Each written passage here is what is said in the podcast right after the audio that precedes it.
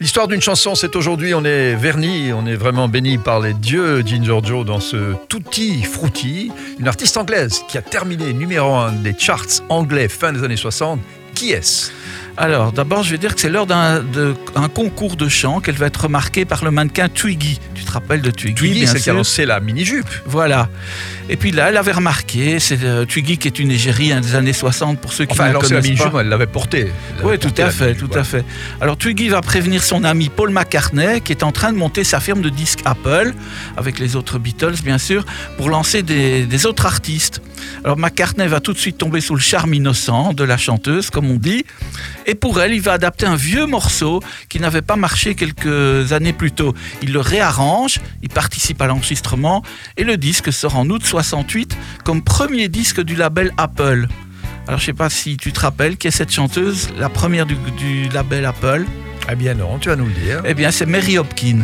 Ah oui Avec Those Were the Days, qui va arriver très très vite numéro 1 dans de nombreux pays, dont l'Angleterre évidemment. Eh bien voilà, ça, ça nous remet vraiment dans les années 68, qui sont des années assez extraordinaires parce que c'est là que le monde change un petit peu. Hein. C'est là qu'on quitte euh, l'austérité, euh, la discipline et qu'on rentre tout doucement dans le flower power que Ginger Joe a bien connu. Il le psychédélique et le tout psychédélique. Il fut un temps où Ginger Joe avait des fleurs dans les cheveux. Et on avait tous encore des cheveux et longs. voilà. On se retrouve demain et on écoute Marie Hopkins.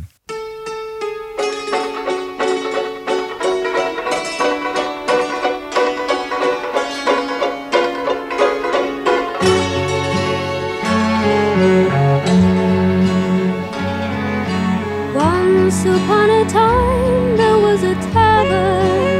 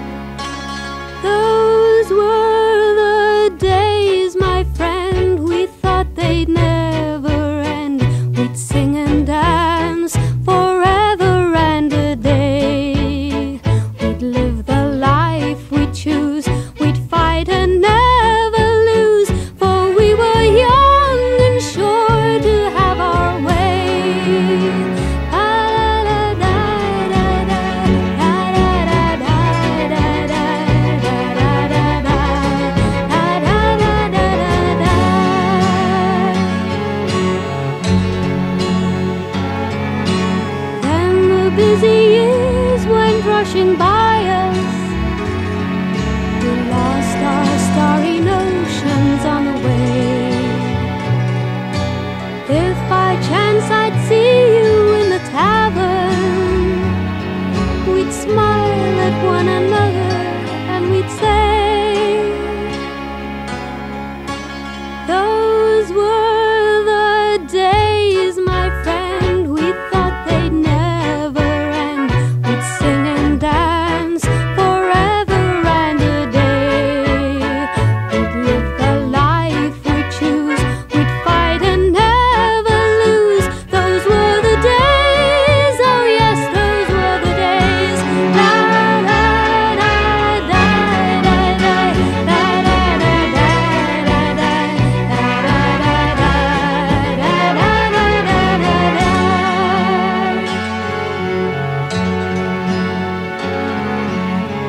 Tonight I stood before the tavern.